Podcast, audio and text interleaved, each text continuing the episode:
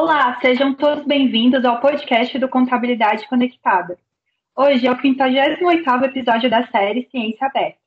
O objetivo dessa série é apresentar de forma prática e objetiva a produção e o conhecimento científico gerado nos cursos de graduação e pós-graduação em Ciências Contábeis da UNB e de outras instituições de ensino superior, em uma linguagem clara e acessível. E é uma parceria entre o projeto de extensão Contabilidade e um Ambiente Conectado com a Sociedade e o Programa de Pós-Graduação em Ciências Contábeis da Universidade de Brasília, o PPG Conte. Eu sou Fernanda Medeiros, estudante de graduação em Tecnologia e Gestão Pública do Instituto Federal de Brasília e faço parte da equipe do Contabilidade Conectada. E no episódio de hoje conversaremos sobre a pesquisa Cognitive Biases in Accounting Goodwill, a Theoretical Empirical Approach, oriunda do paper dos pesquisadores Cleber Vasconcelos de Oliveira, da UNB, do professor Dr. Paulo Roberto Barbosa Lustosa, do PPG Conte da UNB, e do professor Gerlando Augusto Sampaio Franco de Lima, da University of Illinois Urbana-Champaign. Essa pesquisa é vinculada ao grupo de pesquisa Contabilidade para Usuários Externos do Diretório dos Grupos de Pesquisa no Brasil, do CNPq. Agradecemos a gentileza do professor Paulo Lustosa e do Kleber em aceitarem o nosso convite para participar deste episódio da série Ciência Aberta. E para começar, Podem nos explicar de forma sucinta o objetivo principal do grupo de pesquisa Contabilidade para Usuários Externos? Olá, Fernanda. Um prazer mais uma vez estar aqui nesse projeto de vocês, que é tão interessante, que está ganhando cada vez mais vigor, né? E a gente espera que ele continue assim, no crescimento contínuo. Esse grupo de pesquisa, Contabilidade para Usuários Externos, como o próprio nome sugere, está relacionado a como é que esses órgãos externos à empresa recebem a informação contábil. Todas as entidades externas à empresa recebem a informação contábil. Então, aí nós estamos falando é, a contabilidade para o governo, a contabilidade para os credores, a contabilidade para o mercado de capitais, a contabilidade para a sociedade, tudo que está fora da empresa. Essa é uma, digamos, uma definição, uma abrangência mais ampla, um guarda-chuva mais amplo, mas na prática esse, esse grupo de pesquisa ele está mais associado a um, um, tipo específico de usuário externo, que é o, o, aquele usuário do mercado financeiro e de capitais. São os credores e os acionistas. Então, esse grupo de pesquisa está relacionado a como é que o mercado de capitais, ou o investidor, o acionista, os bancos, os credores, reagem ao receber a informação contábil. Então, a informação contábil ela, ela é um dos principais inputs para a tomada de decisão dos investidores e dos credores, mas também de outros players. Só que, especificamente, o nosso, o, o nosso grupo ele não está lidando com a contabilidade para o setor público, a contabilidade para a, so, a sociedade, está indiretamente, não, não diretamente. Eu estou falando também dos, dos órgãos normatizadores da informação contábil, caberia também nessa categoria usuário externo. Então, em resumo, contabilidade para usuário externo com o foco que a gente dá é a contabilidade voltada para o mercado financeiro de capitais. Professor, já que estamos falando sobre o grupo de pesquisa, quais são as linhas de pesquisa do grupo e quais são suas principais contribuições para a sociedade? Pois é, uma das linhas de pesquisa é exatamente o objeto da pesquisa que a gente vai discutir, está discutindo hoje aqui, que é essa, essa contabilidade dos intangíveis, né? Os intangíveis, eles representam uma parte importante do patrimônio da empresa. Então, uma das linhas de pesquisa desse grupo de pesquisa é a contabilidade dos intangíveis. E a outra linha de pesquisa é qual é o impacto que a informação contábil produz no mercado de capitais, nos, usuários dessa informação contábil no mercado de capitais. São essas duas linhas de pesquisa que basicamente a gente trabalha hoje: contabilidade e mercado, intangíveis e mercado. Acredito que a contribuição é porque as pessoas têm tido cada vez mais interesse em saber sobre o mercado de capitais. A gente tem um foco assim, mas isso tem o que a gente chama de transbordamento, efeito transbordamento. Embora o foco principal seja o mercado de capitais, é, isso transborda para outros usuários da informação contábil, outros usuários externos. Então, por exemplo, essas pesquisas sobre intangíveis, elas vão dar elementos para os próprios órgãos normatizadores sobre intangível. E isso pode, eventualmente, modificar até as normas contábeis sobre intangível a partir do que a gente produz, o que a gente pesquisa. Então, são esses efeitos de, de transbordamento que a, que a gente percebe aí. E quanto à sociedade, toda vez que você está fazendo pesquisa, né, você está tentando encontrar qual é a relação das coisas. Pesquisa, por definição, né, é, é, encontrar a relação entre variáveis. Como é que uma variável afeta a outra? Né? Qual é a causa das coisas?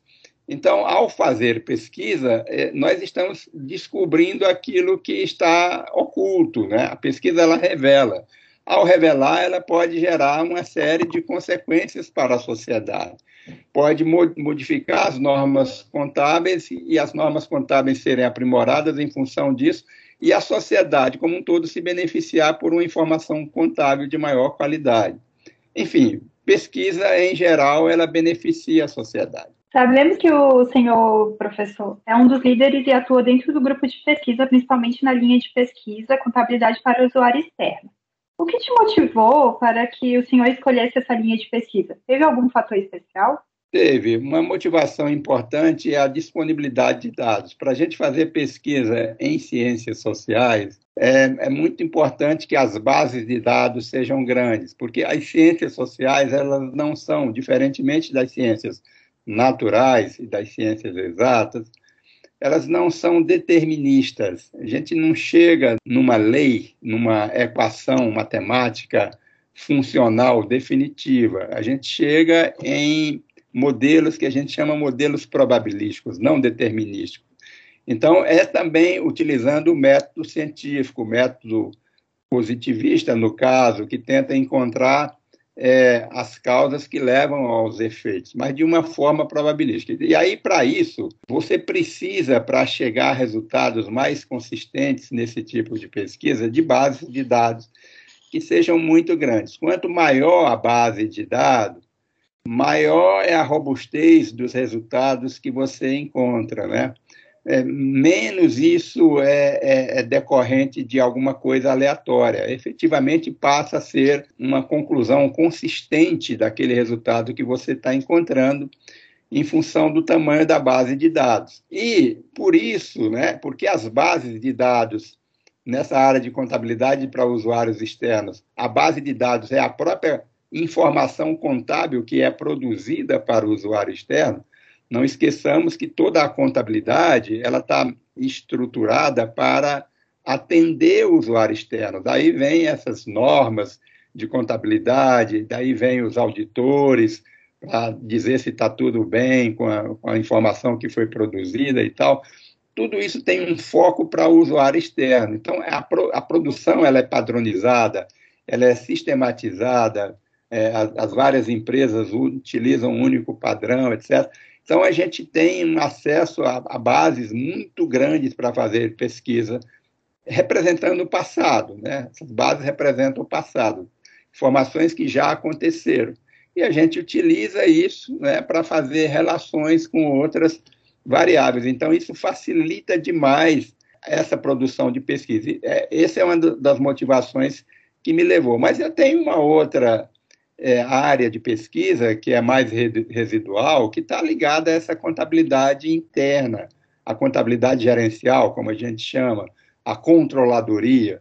E essa daí a gente já tem que utilizar outros tipos de metodologias é, para poder atacar o problema, porque existe limitação de dados. Então, a gente utiliza outras metodologias, não é essa metodologia tradicional positivista da ciência de fazer relação entre causas e efeitos com dados do passado.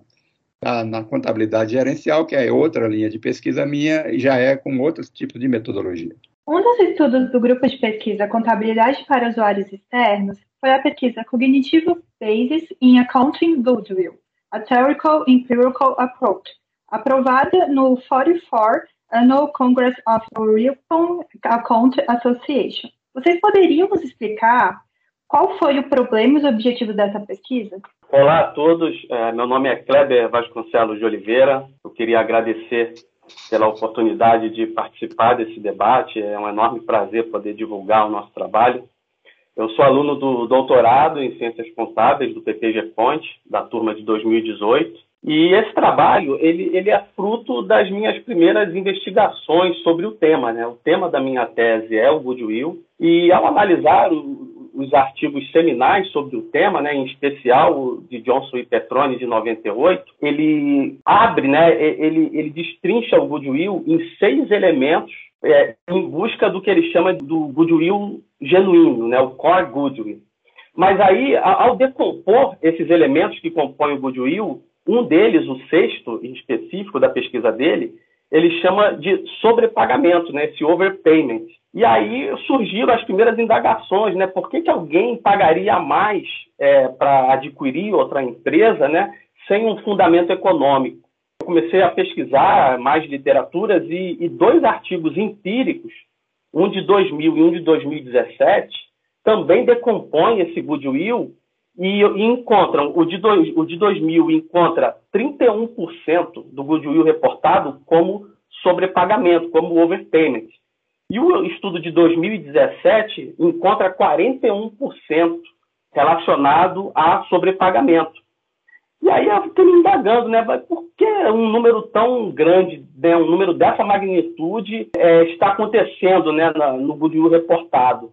E aí fui atrás de um embasamento teórico sobre isso para explicar por que, que teria uma, uma grande quantidade de gestores realizando sobrepagamento e não encontrei muita coisa que suportasse, que desse respostas teóricas inicialmente para minha dúvida. E aí comecei a, a, entrar em outro campo da literatura, fora da literatura de contabilidade. E, é, na literatura de aquisições e fusões, né, M&A, nessa literatura eu comecei a encontrar alguns artigos, né, de forma um pouco isolada, que fala de um ou outro viés cognitivo, é, aprofundando as minhas pesquisas de maneira assim mais, muito mais forte, né, eu encontrei um embasamento muito maior no campo da psicologia, que detalha um pouco mais sobre viéses cognitivos. E ao ler esses viéses cognitivos tratados na psicologia, eu comecei a ver que fazia sentido que tivesse acontecendo com gestores e trouxe isso para o mundo da contabilidade.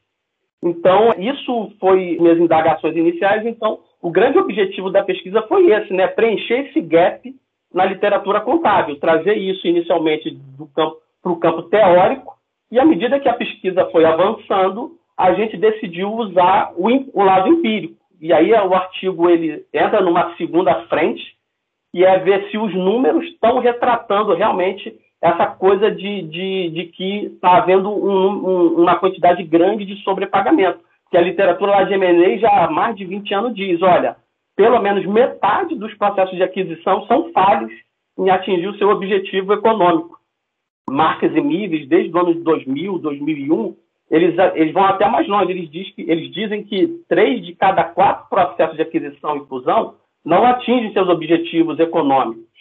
Então, é, a ideia foi justamente trazer tudo isso que está sendo discutido em outros campos do conhecimento para a literatura contábil. Vocês podem, de maneira resumida, nos explicar o que é goodwill, termo utilizado na contabilidade financeira e na pesquisa de vocês? Bom, basicamente, né, para todos os ouvintes, né, é, o goodwill, contabilmente, é aquele algo a mais que uma empresa paga para adquirir uma outra empresa. Então, é, quando uma empresa decide realizar um processo de aquisição e fusão, é, a, a, contabilidade, né, ela determina os procedimentos que são feitos para se mensurar os ativos e passivos da empresa a ser adquirida a valor justo, e essa diferença entre o que a empresa está pagando e o valor justo de seus ativos líquidos é o que a contabilidade chama de goodwill adquirido ou goodwill comprado, né? Não obstante, também existiu uma ampla literatura que trata do goodwill gerado internamente. Mas, basicamente, a gente pode entender como aquele a mais que uma empresa paga para adquirir outro. Complementando o, o, o, Kleber, essa palavra goodwill, eu sempre me perguntei por que, que ela é utilizada no contexto contábil, da onde ela veio, né? Porque goodwill, ao pé da letra, significa boa vontade. E a contabilidade utiliza essa terminologia para se referir a isso que o, o Kleber explicou. Mas isso tem a ver também, é, é, é porque o goodwill está associado àqueles lucros em excesso, né? o lucro que excede a remuneração do capital. Então, para que haja um excesso em relação à remuneração do capital, é necessário que a, todos os processos operacionais da empresa sejam bons, que os funcionários estejam motivados, que os processos tecnológicos ocorram com muita eficiência. Então, é, é daí vem esse, essa boa vontade, ou seja, todos os recursos da empresa sendo mobilizados é, de uma forma eficiente, isso pode se traduzir, eventualmente, em é, lucros em excesso, em lucros residuais. E é isso que motiva a empresa a pagar né, um pedaço, quando adquirem uma outra empresa, pagar é, por essa expectativa é, de, de lucros futuros em excesso, de lucros residuais em excesso. Eles pagam por isso, eles pagam para efetivamente ver se vai acontecer esses lucros em excesso no futuro.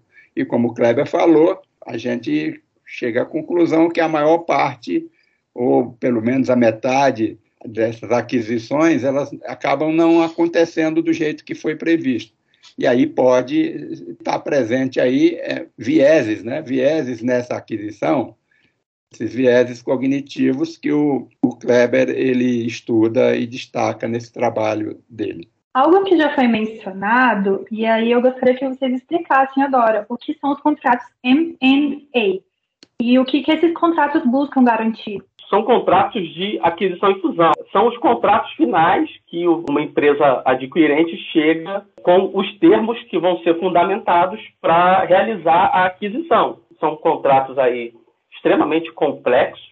É, muitos autores dizem que por conta disso o lado psicológico do ser humano, né, que está realizando uma aquisição, acaba falando mais alto. É, deixa de ser um fenômeno puramente econômico, vamos dizer assim, né? Tem um autor que, que diz que é mais um, um jogo de pôquer né, do que uma engenharia financeira, que aí o, o, o direito ou as leis estruturam o, o, acordo, a economia dita lá quais são é, os objetivos a serem atingidos, mas a psicologia é que diz como que o jogo é jogado. Esses acordos eles demoram, né, muitas vezes se estendem por meses até se chegar a um produto final, mas basicamente é isso: é, é um contrato para adquirir uma outra empresa. E os objetivos né, da, de se fazer isso é, é garantir, em, várias, em vários casos, aí, economias de escala, ao se juntar duas forças, duas empresas, se fortalecer economicamente no mercado. E para muitas empresas isso acaba funcionando até como uma forma de sobrevivência no mercado. Muitas empresas acabam adquirindo outras como uma forma de, de se manterem vivas no mercado. Na pesquisa, é mencionado que o estudo recebe influência direta da psicologia, pois o goodwill mais relatado estava relacionado a decisões influenciadas por vieses cognitivos. Quais foram as descobertas a respeito do goodwill contábil e quais viés foram observados ao longo da pesquisa? Essa é uma pergunta aí bem interessante, porque ela vai de encontro com um dos feedbacks que a gente teve ao submeter esse artigo para um outro evento, e no feedback foi colocado isso. Ah, mas quais vieses vocês estavam medindo? Né? Enfim, é muito difícil você medir um viés. Os artigos lá da, da psicologia que tratam do tema é, se baseiam, na grande maioria, em estudos experimentais. É feita a análise de um viés. Se você olhar os artigos, o autor está analisando um viés e aí, para é, é, tratar disso, para mostrar os seus achados, eles realizam experimentos, é, entrevistas, questionários, para poder chegar ao resultado final. Então, dizer que a gente está medindo os vieses, precisa corrigir isso até na, na, na, versão final do artigo. A principal descoberta disso foi, primeiro, é, relacionar o goodwill que é reportado, é mostrar a relação dele com o mercado. De que forma? Com valor de mercado das empresas, com retorno de mercado. Então, o que a gente usou lá no, nos dados que a gente faz a análise foi encontrar uma associação negativa entre o goodwill, ponderado pelo ativo total, e o valor de mercado das empresas.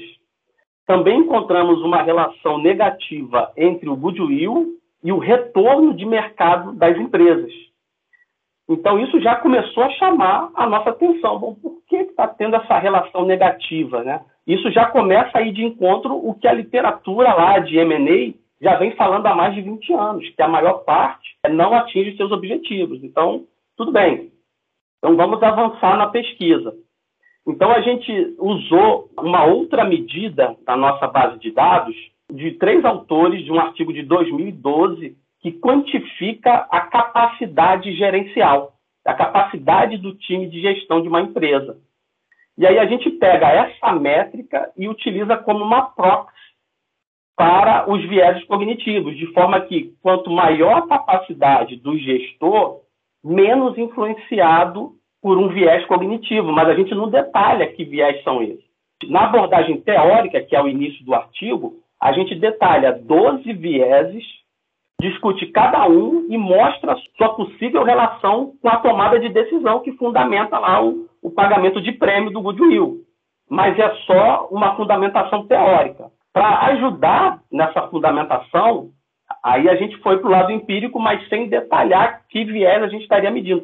A gente está tá dizendo na abordagem empírica que é uma análise que mostra que gestores mais hábeis estariam menos influenciados por viés cognitivos e o contrário também é verdadeiro. Então, os gestores menos hábeis estariam mais influenciados por viés comportamentais e tomando piores decisões.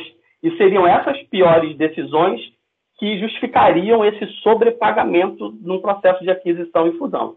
Complementando, uma forma por outro caminho de a gente conjecturar sobre a presença desses vieses cognitivos, quer dizer, vieses do conhecimento ou vieses da racionalidade, porque existe uma premissa de que as decisões econômicas é uma premissa fundamental da economia, que as decisões econômicas elas são baseadas numa racionalidade, ou seja, a, a emotividade não está presente no momento das decisões econômicas, mas somente a razão. As pessoas agem para maximizar o seu bem-estar. Né? E isso acontece é, no âmbito empresarial. Todas as decisões que o gerente, o board, o, o conselho da, da, empresa toma é no sentido de maximizar, o, digamos, a riqueza da empresa, é gerar mais utilidade, como se diz tecnicamente, para a empresa.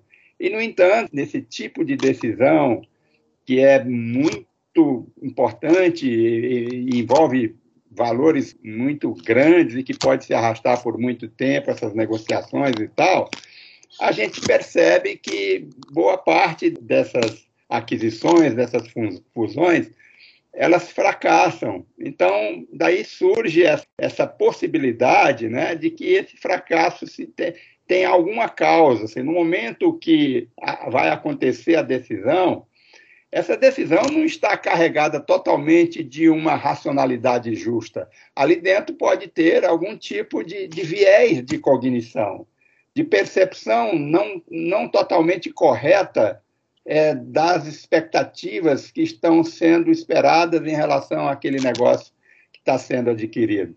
E aí essa, essa, esses viés eles surgem como uma conjectura e o, o Kleber, ele passa, né, ele começa a testar por outras, outras maneiras, eu diria mais conjecturar, já que poucos gestores, é, os gestores melhores, né, não é, estariam é, fazendo as aquisições de maior sucesso, então esses gestores melhores não, não estariam carregados com esses viés cognitivos.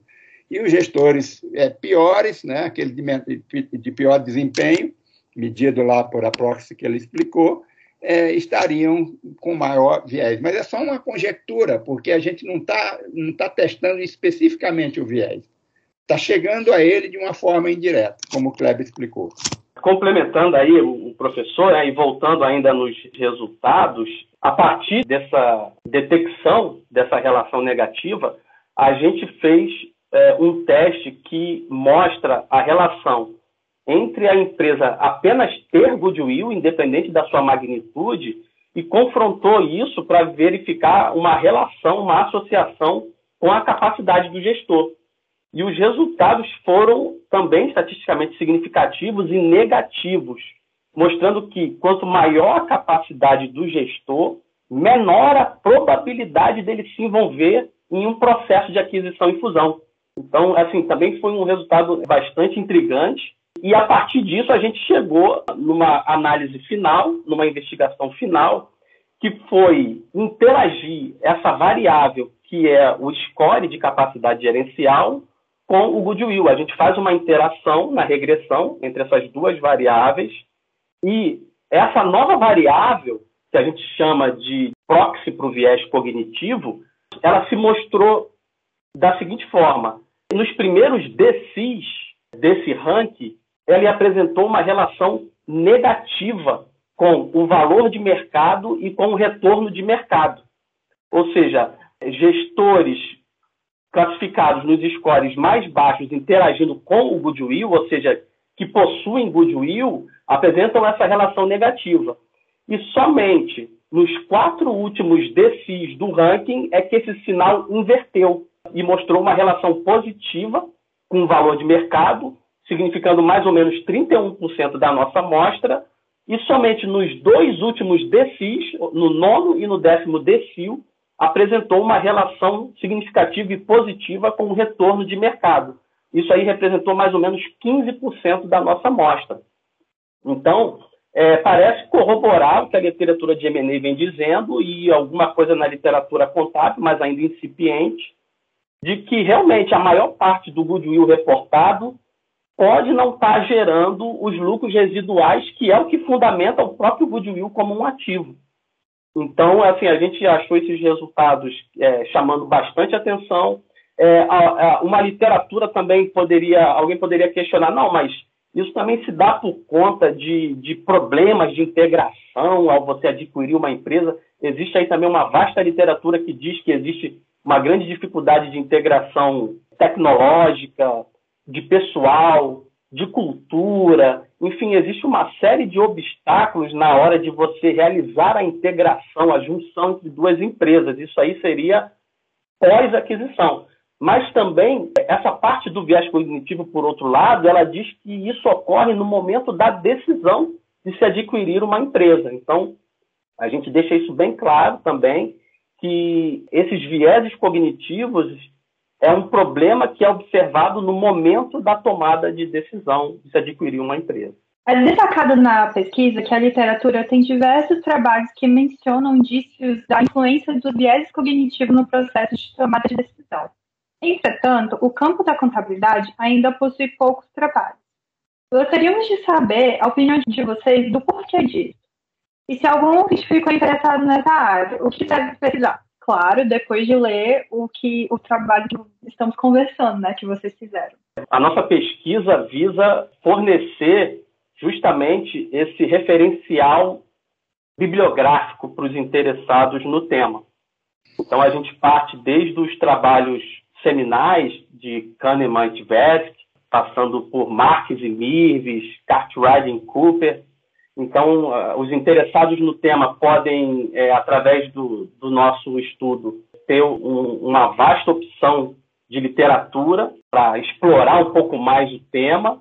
E é, realmente eu, eu fico, fiquei meio intrigado, né? Essa foi uma das coisas que fundamentaram a pesquisa, né? De não achar é, essa literatura no campo da contabilidade.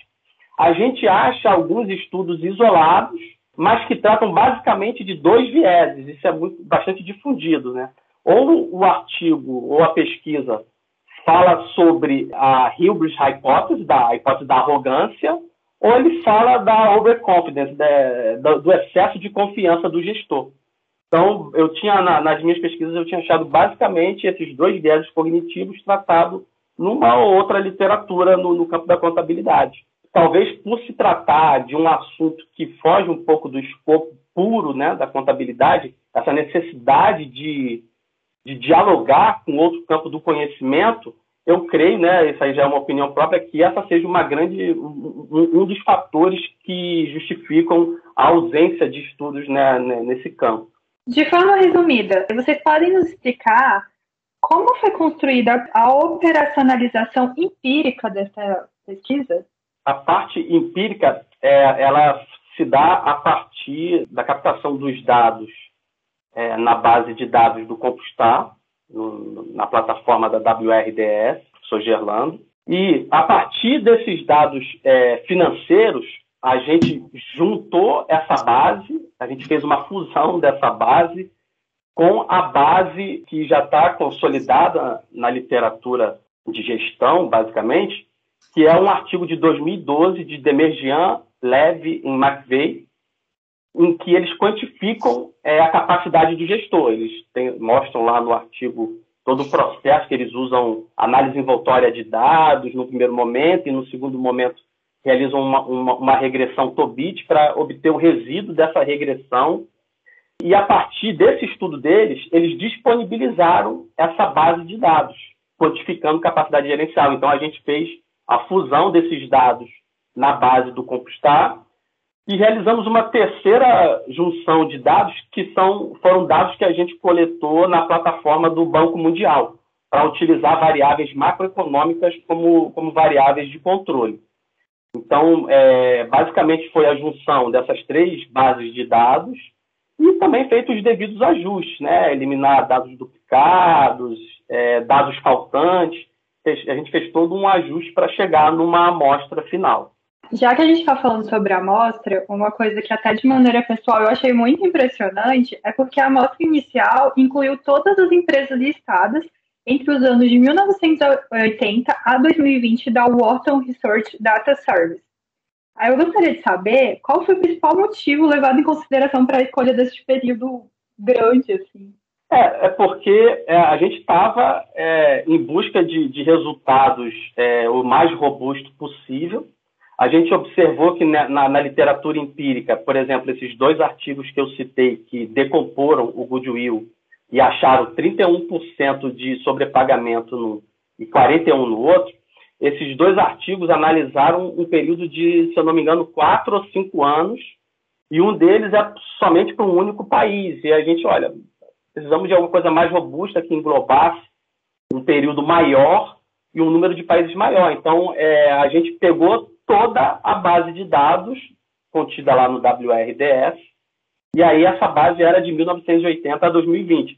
Mas, como eu tinha dito anteriormente, a partir da, da junção das bases de dados, com a, o score de capacidade gerencial e com a, a base do, do, Banco Mundial, e com as, os devidos ajustes na base, essa amostra ficou de 1988, que são os primeiros dados disponíveis de Goodwill, a 2018, que foi o último ano em que o, professor Demejian é, atualizou a sua base de dados no site dele.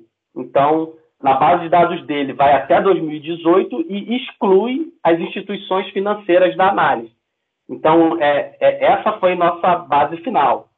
De 1988 a 2018, sem incluir as instituições financeiras, basicamente foi isso aí.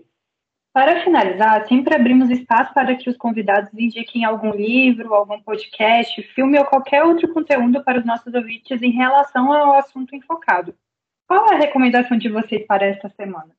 Bom, eu vou colocar o pessoal interessado no, no tema é, uma palestra tá, que vai ser ministrada pelo professor Eliseu Martins, que é referência no tema aqui no Brasil. É uma palestra que vai acontecer no dia 29 do 3, é do Laboratório de Pesquisa em Contabilidade Societária da USP. Se o pessoal fizer a, as buscas no Google, eu creio que vai conseguir achar.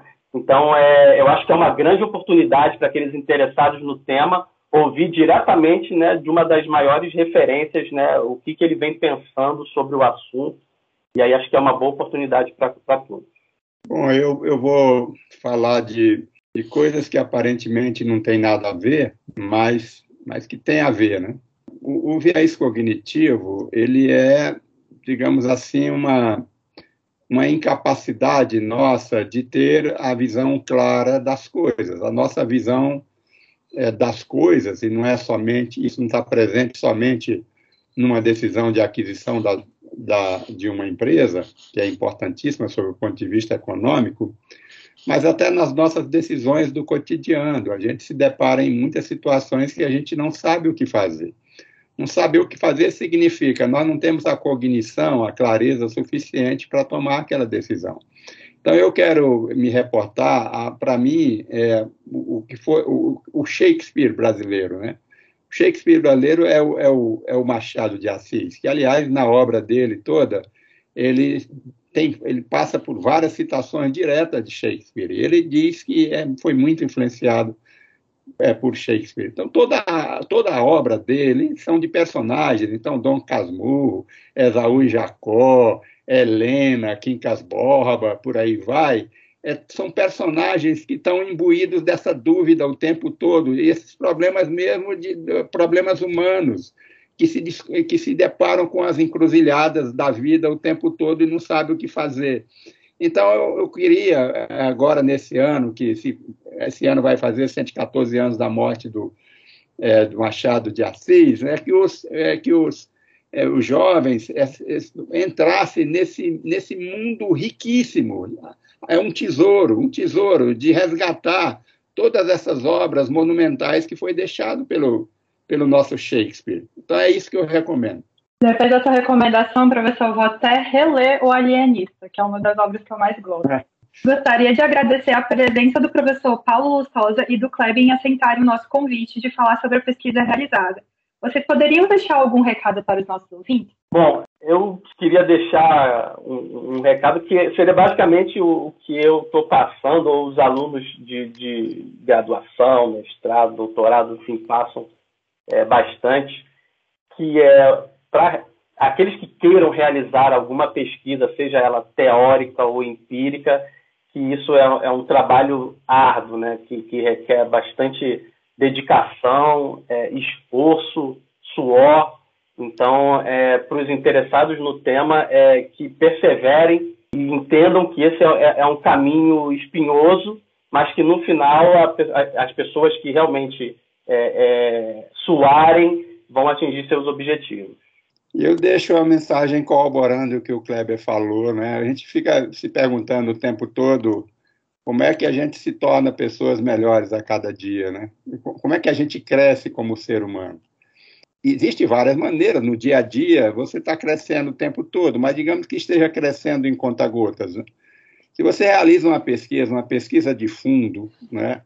E, e fazendo o que tem que ser feito, mergulhar fundo na literatura, sair do mundo das opiniões, ficar sozinho, refletir você mesmo, você mesmo é, ficar diante daquela dúvida e querer provar para você mesmo que você está certo, é, é uma coisa muito desafiadora. E quem faz isso da maneira como tem que fazer, é como se apressasse o, o, o, é, o desenvolvimento intelectual. É, é como se depois de uma pesquisa dessa, você fica quatro anos fazendo um doutorado, um mestrado, as pessoas que estão interessadas em entrar nesse mundo da pesquisa, sob o ponto de vista é, da, da mente, do, do aspecto cognitivo, intelectual, isso dá um salto enorme, enorme. E, e, e portanto, como esses, esses, é, essas pessoas normalmente que fazem um doutorado depois vão fazer é, vão ser docentes, vão dar aula e tal, é, é, é importantíssimo que essas pessoas é, façam a, pesquisa não, não somente pelo ponto de a descoberta da pesquisa em si, mas o que ela vai ganhar de aprendizado no ato de pesquisar e que depois pode beneficiar a sociedade é, com melhores aulas, com orientações aos alunos e tudo mais. Então, eu entendo essa preocupação das universidades de terem os seus docentes é, que sejam doutores, mestres e tal, porque é, ela está focando exatamente nesse processo de aumento da capacidade cognitiva que a pesquisa que realizaram antes propiciou. Se foi uma pesquisa bem feita. E o Kleber é uma prova viva disso. O Kleber é, é impressionante o que o Kleber evoluiu nesses. Vai fazer quatro anos agora em junho, que ele está é, o, o Kleber que está saindo agora, depois desses quatro anos, não tem nada a ver com o Kleber que entrou. É um, é, foi assim uma, uma turbinação né, de, de, mente, de capacidade intelectual. E isso acaba também transbordando para melhores pessoas, porque um, um, dos, um dos efeitos principais é que você se torna mais humilde, né? porque à medida que você vai descobrindo, cada vez que você descobre, você sabe, vai descobrindo, você, você vai tendo a consciência de que você não sabe nada, porque aquilo que você falta descobrir é muito, mas muito maior, é o infinito que está à frente. E não tem jeito, de, se você faz um negócio direito, você não se tornar humilde. Quem não fica humilde depois de um processo amplo de pesquisa não entendeu nada. Vamos encerrar este episódio e gostaria de pedir aos nossos ouvintes que nos sigam e compartilhem nas suas redes sociais. Para acompanhar as novidades e publicações do projeto são elas: Instagram, Facebook, Twitter, YouTube e Spotify. Até a próxima!